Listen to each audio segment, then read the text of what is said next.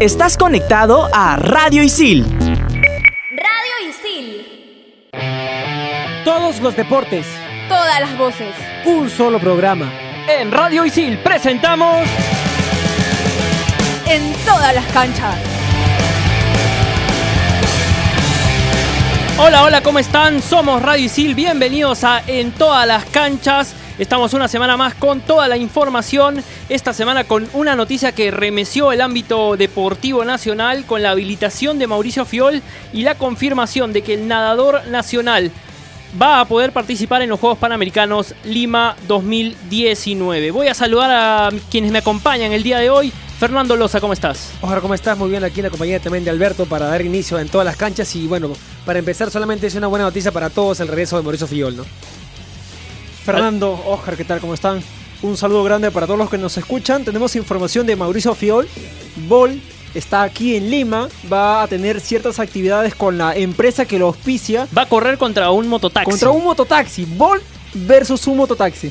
va a estar bueno eso. Va a estar bueno. También hay información sobre lo que ha pasado en la Federación de Remo. Durante todos estos meses hemos hablado de lo que eh, ha estado sucediendo eh, en esta federación han cortado subvenciones a la Federación de Remo. Vamos a ampliar un poco más. Ya, ya, te ibas a ir, Alberto, con el tema.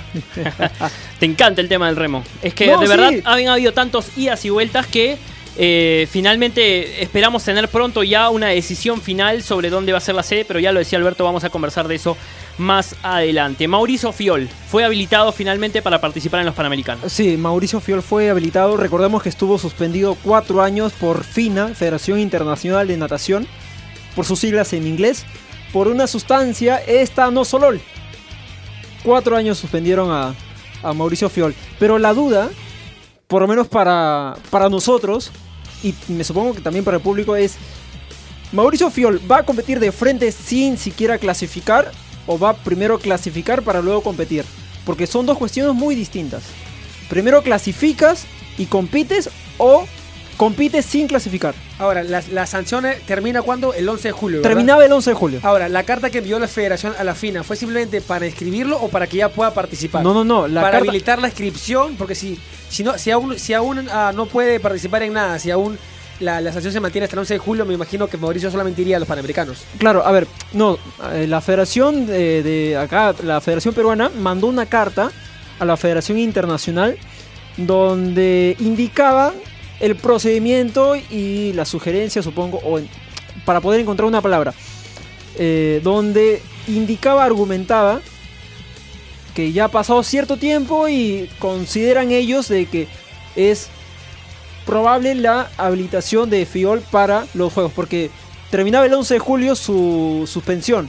Estamos en marzo, entonces se han reducido por lo menos cuatro meses. No, no, pero de repente la, carta simplemente iba dirigida para que se le permita la inscripción, claro, para no participar. Ese es mi duda. Ah, ahí, habría que precisar. Bueno, sobre este y, más temas deportivos vamos a hablar con una palabra autorizada, don Miguel Portanova, además profesor de ISIL. Vamos a saludarlo, don Miguel. Muy buenas tardes, bienvenido a En todas las canchas. Hola, ¿qué tal? ¿Cómo les va? Muy buenas tardes. ¿Cómo está? Don Miguel, rapidito, usted que ha sido un hombre de tantas transmisiones deportivas, cuando le pregunto por una, dígame, ¿cuál es la primera que se le viene a la memoria?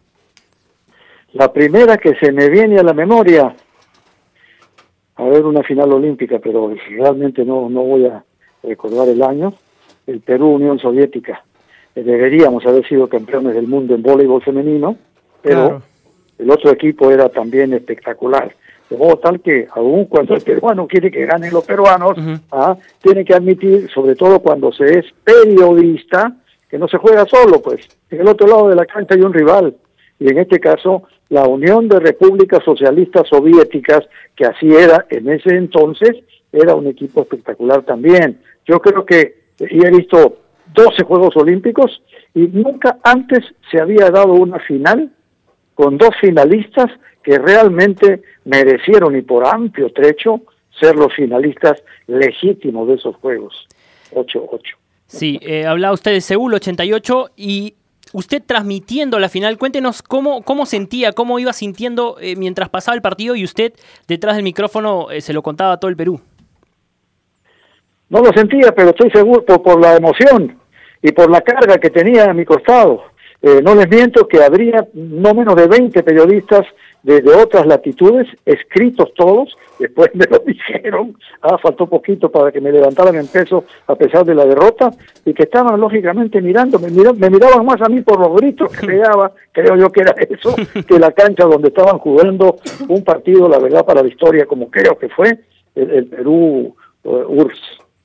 Claro que sí. Y habiendo asistido a 12 Juegos Olímpicos, lo, lo menciona usted, ¿qué significa para don Miguel Portanova el hecho de que el Perú albergue una cita tan importante como los Juegos Panamericanos este año?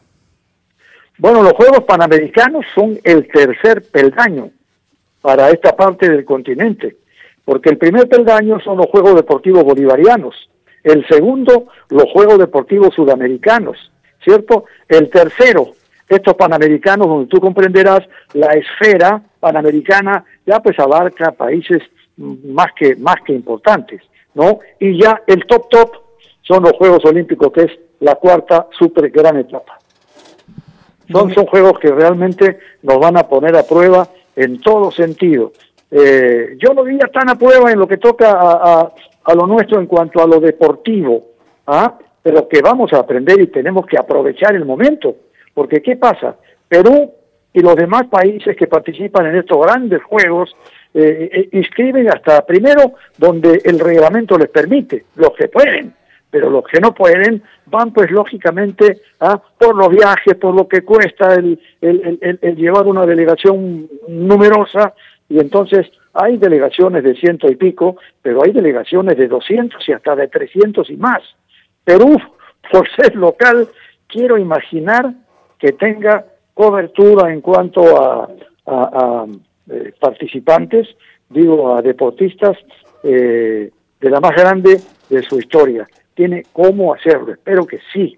Ahora, yo no digo de llenar todos los cupos, porque llenar todos los cupos dándole opción a jóvenes deportistas que deben y tienen su derecho a estar en Juegos Panamericanos, siempre que, siempre y cuando ¿ah? se haya visto ah, eh, una condición como para superar y llegar a, niveles máximos en el deporte. No se va a aprender, o sí, dependiendo de la capacidad en futuro cercano que puedan tener los deportistas que vaya a inscribir Perú, esta vez con opción clarísima, que nada puede impedirle, de llenar todos los cupos permitidos en toda la disciplina, si es posible. Ahora, Miguel, hablaba, hablaba bastante sobre lo- los deportistas y usted cómo, cómo percibe a ellos. Ah, ¿Cree que el hecho de que seamos locales hay, le, va a, otorgar a ellos una presión más para el momento de, de ganar una medalla o va a ser una motivación extra?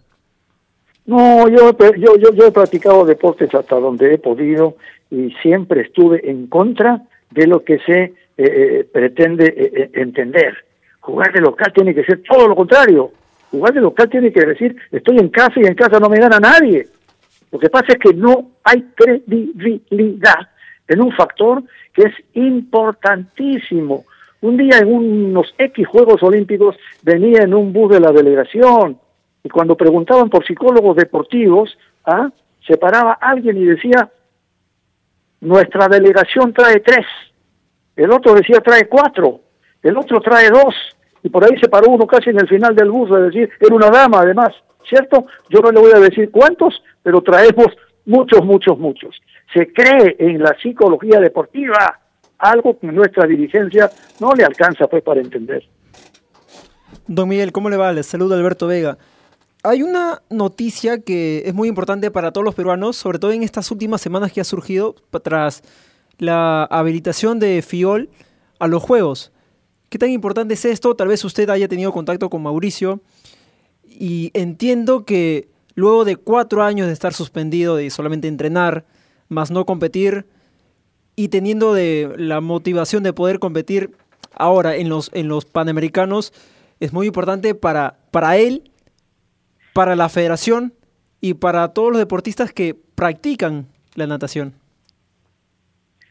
Sí, pues hay deportistas que se pierden por, por indisciplina. Yo no voy a mencionar su nombre, pero hubo un super nadador peruano que también, ah, por su, ¿qué te quiero decir?, cercanía con las medianoches y mucho más allá de las medianoches, ah, por la vida nocturna, digo mejor, pudo ser más de lo que fue.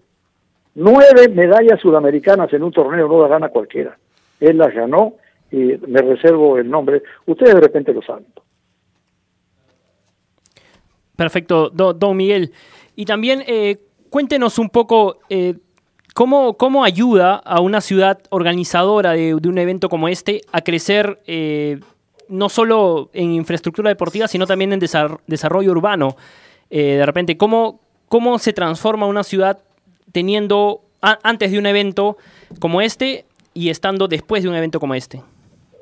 Bueno, yo no diría que es una lástima, pero voy a decir sí que es una pena. Ya he estado eh, leyendo y, menos escuchando, pero escuchando también, gente que no tiene ninguna identificación con el deporte, gente que de repente, voy a exagerarlo, pero el término vale, que cree todavía que la pelota es cuadrada y no redonda, y se permiten pues eh, discutir ¿ah?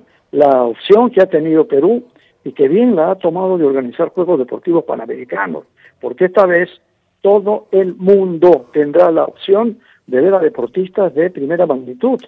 Yo creí que iba a hacer esta cita panamericana como otras a las que ha asistido, asistido, digo mejor, digo bien, eh, no para, ¿qué quiero decir?, desanimarme, decepcionarme, porque no, acudí, no acudían en esos entonces los mejores deportistas panamericanos, que la versión de periodistas de esos países, pues lo que me decían era, eh, Miguel, los deportistas están pensando que dentro de un año ya son Juegos Olímpicos. Esa es la cadena, ¿no es cierto? Para nosotros de este parte del continente, ¿ah? eh, bolivarianos, sudamericanos, panamericanos y Juegos Olímpicos, que es realmente lo que todo deportista aspira a llegar. Y entonces esa era un poco de la figura, pero hay que aprovechar los Juegos Panamericanos al máximo. Nos da una opción importante. Algunos deportes van a venir con figuras que hasta hace muy poco no venían. ¿Por qué? Ah, no sé si lo dije bien hace unos eh, segundos o, un par de minutos. Deportistas a veces se cuidaban de, llegar a Juegos Panamericanos porque siempre decían, mm, voy a esforzarme al máximo de repente, por ahí me lesiono y un año quizá no, no, no sea tanto como para llegar a Juegos eh, Olímpicos del próximo año. Pero yo creo que esta vez sí vamos a poder contar por qué porque hay varias disciplinas. Yo no he tomado conexión todavía con esta información, pero hay un número muy, muy regular de disciplinas que son justo y preciso clasificatorias para los Juegos Olímpicos de Tokio. De modo tal que vamos a tener deportistas de, una envergadura, de una capacidad y de un prestigio extraordinario. Así que hay que ir preparando las acreditaciones, hay que ir hablando con Patrick, tenemos a, ver si nos acredita también, eh, Patrick. Pero lógico, pues. Ojalá que salgan nuestras acreditaciones. Si yo alcanzo a conversar con Patrick, voy a, voy a pedirle que por lo menos sea una selección. Yo comprendo que hay eh, una demanda extraordinaria, pero por ahí pues se logra que, que Patrick ayude un poco y yo creo que lo va a hacer así, eh, acreditar a algunos alumnos del instituto que estén estudiando, pues obviamente la carrera de periodismo eh, deportivo. Hay tiempo, no tanto, pero hay tiempo porque las acreditaciones ¿ah? siempre se van eh, solicitando. Uno no se acredita, uno solicita una acreditación a partir de Juegos Panamericanos y se vuelve más dura la cosa en Juegos Olímpicos, porque si los Juegos Olímpicos, ¿ah? Como en Japón, por ejemplo, comienzan o comenzaron un día 8. Los japoneses todo lo vieron con 8 y no se liberaron de esta situación las acreditaciones, porque un día X8, un año exacto de la inauguración de los Juegos, ah, ya estaban ellos abriendo ah, con cada país las eh, acreditaciones. El detalle de las acreditaciones es que el país que los organiza ah, le manda siempre a cada uno de los países participantes el cupo que eh, ellos entienden deben ofrecerles. El número de cupos. ¿sí? Perfecto, don Miel. Y ya para terminar, solamente usted es palabra autorizada en el periodismo deportivo. ¿Qué, qué, qué mensaje o qué consejo le daría a los alumnos de periodismo deportivo de ISIL y a los alumnos en general? A ver, se empieza primero tratar de llegar a lo que a uno le gusta a uno le gusta el periodismo deportivo, pues ni hablar. periodismo deportivo realmente a mí me ha dado un sin fin, sin final digo, porque todavía ¿ah? estoy haciendo de alguna manera un periodismo activo a mi manera, ¿cierto? Eh, de modo tal que yo no voy a dejar de, de, decir cosas y o de escribir cosas cuando llegue su momento, que no está lejano, porque a mí me ha gustado siempre, siempre escribir.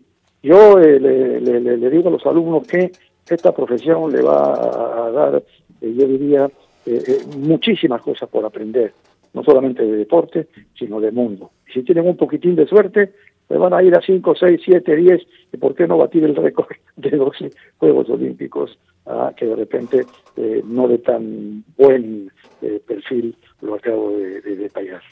Perfecto, Miguel, muchas gracias por su tiempo y en cualquier momento estamos nuevamente en contacto. Cuando ustedes lo deseen, ¿ah? eh, no sé si soy un libro como para leer, tengo muchas cosas para decir y siempre estoy a disposición de, de, ustedes. El alumno del instituto, cada que me dice, don Miguel, profe, tiene cinco minutitos para una entrevista, yo le digo, ponle un cero después del cinco y conversamos. muchas gracias, don Miguel. Un abrazo. Profe, muchas que vaya muy bien y creo que han escogido una muy, muy buena profesión. Muchas gracias. Muchas gracias por usted. Fue eh, don Miguel Portanova, palabra autorizada en el periodismo deportivo y en el deporte nacional, y además profesor de ISIL. Nos vamos a una pausa, volvemos.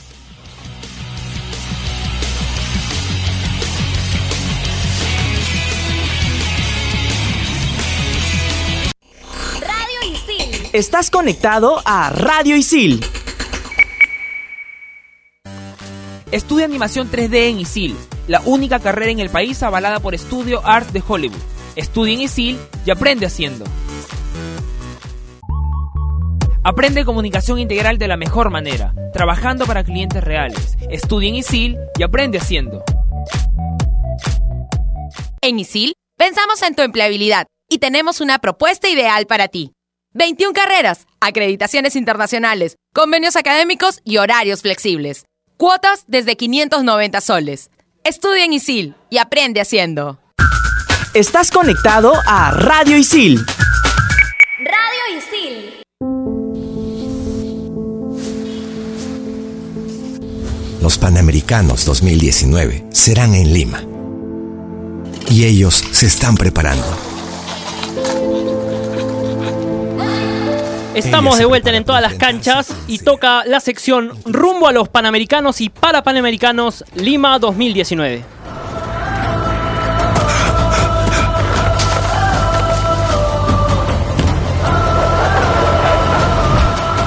¿Sabías que en los Juegos Panamericanos Lima 2019 van a participar 6.680 atletas de 41 países en 39 deportes dividido en 62 disciplinas? Bueno, ahora ya lo sabes. Juegos Panamericanos del 26 de julio al 11 de agosto.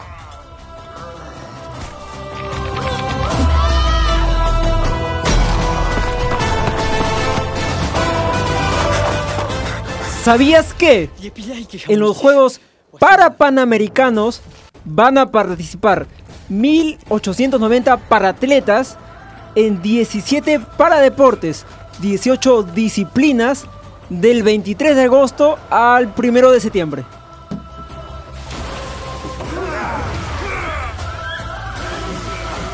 Ahí estábamos con el bloque rumbo a los Panamericanos y para Panamericanos Lima 2019, que lo vamos a tener aquí regularmente en, en todas las canchas, un programa de Radio Isil nos va a visitar hablando un poco de panamericanos, hablando un poco de, temas olímpicos. Nos va a visitar un campeón olímpico, campeón panamericano, el hombre más rápido de la historia, Usain Bolt. Llega al Perú esta semana, Alberto. Sí, en realidad ya está acá en Lima. Va a realizar dos eventos. Primero en Miraflores, donde va a competir contra una, mototaxi. 50 metros es lo que tengo definido. En un tramo de 50 metros. ¿Quién gana? no, va a ganar Bolt, cerrado. Sí, gana Bolt. ¿Quién gana, ¿Tú crees que la moto? ¿Quién gana? Perfecto. Está bien. Gana Bolt. Y. Sí, también. Y después se va a desarrollar la firma de autógrafos en el Jockey Club del Perú. La gente, lógicamente, va a poder tomarse fotos, seguramente tomar algunos videos, una firma de autógrafos. eh, no sé, es lo, que, es lo que va a realizar aquí en Lima por dos días por la marca Puma.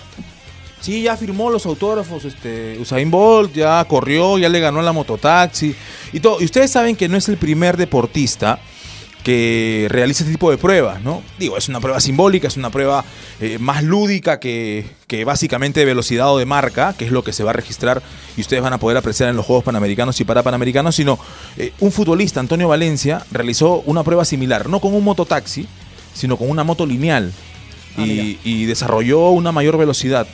Eh, Antonio Valencia, jugador Antonio futbolista ecuatoriano del Manchester United de Inglaterra. Este, de- quería incluirlo dentro del sabías qué de Fernando Loza y de Albertico, Ah, pero, perfecto. pero bueno, este, por una cuestión de tiempo y como recién llegamos de, de tomarnos la foto con Usain Bolt, eh, estamos aquí. Así que ya saben, nos puede seguir por Spotify eh, en todas las canchas, Oscar Castro. No, no lo olvide. No en lo el olvide. Spotify de Radio Isil. En el Spotify de Radio de. Radio Isil, eso déjenlo eh, absolutamente clarito. ¿Cuántos días faltan para faltan pocos días ya para los panamericanos y los para panamericanos? Simplemente quería decirles esto y detallarle esto también a la gente que nos escucha, a los alumnos que nos escuchan, eh, a, a los muchachos que se han inscrito como voluntarios para los panamericanos y los para panamericanos.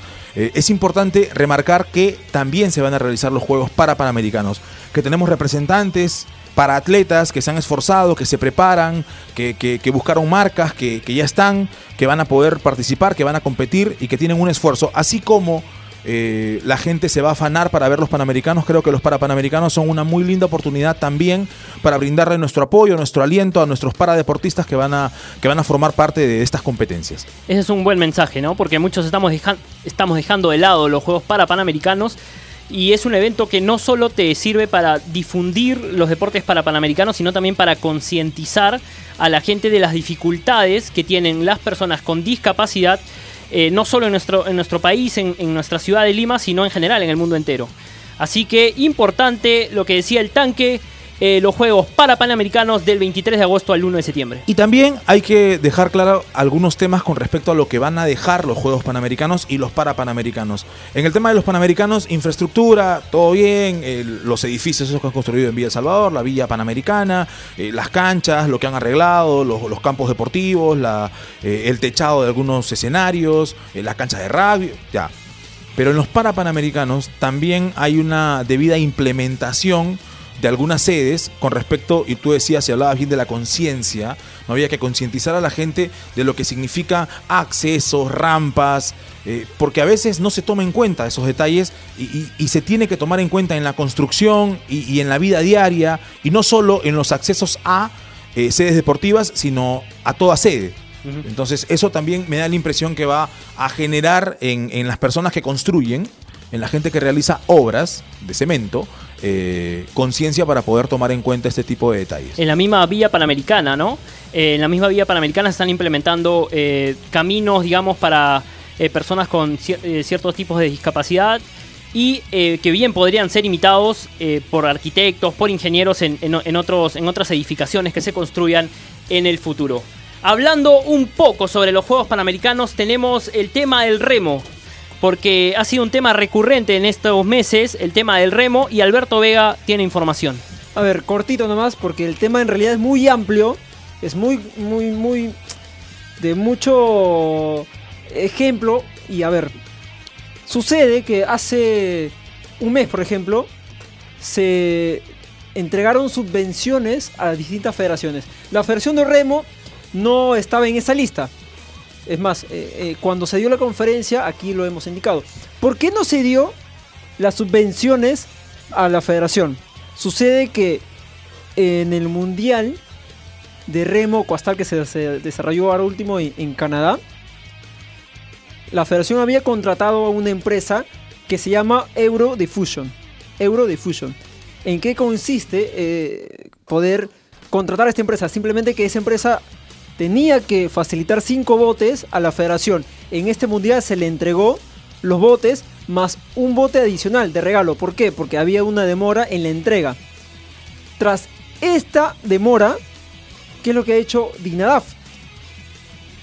Ha cortado subvenciones a la federación y ha llamado al presidente de la federación, José Spillman, y le ha indicado que tras la demora tenía que devolverle los 41 mil dólares que se han invertido en la compra de estos cinco botes.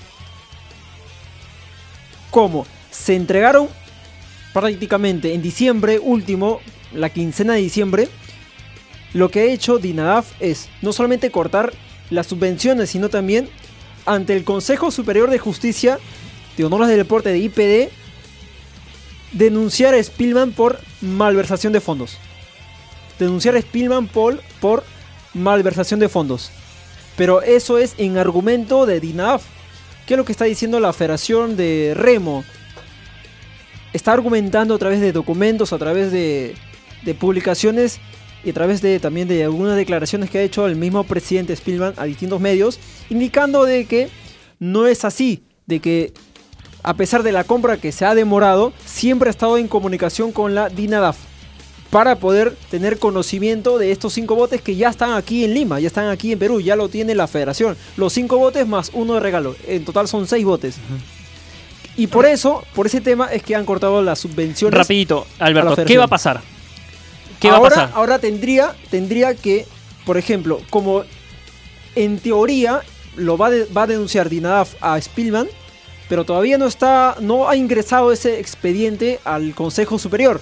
Entonces, como no ha ingresado, cuando ya ingrese, lo que tendría que pasar es de que comunique el Consejo Superior a Spielman este procedimiento que se va a seguir y posterior a eso tendría que tendría que apelar o tendría que presentar documentos. Ok, pero para que las subvenciones puedan llegar a la federación, el presidente de la federación no tendría que tener ningún, eh, eh, ninguna, o tal vez la palabra exacta sería ninguna denuncia. Es la palabra que Ah, utilizan regularmente en el Consejo. Ninguna denuncia ante el Consejo Superior de Justicia Honores del Deporte. Perfecto, entonces en las próximas semanas vamos a tener más sobre ese tema porque pinta que tiene para rato. Fer, eh, Alberto, muchas gracias. Nos reencontramos en un próximo programa de En todas las canchas. Recuerden que somos un programa de Radio Isil y nos pueden escuchar en Spotify. Gracias.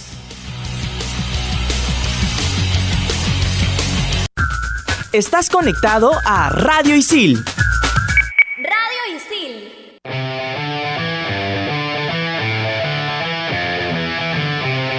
Radio Isil presentó En todas las canchas.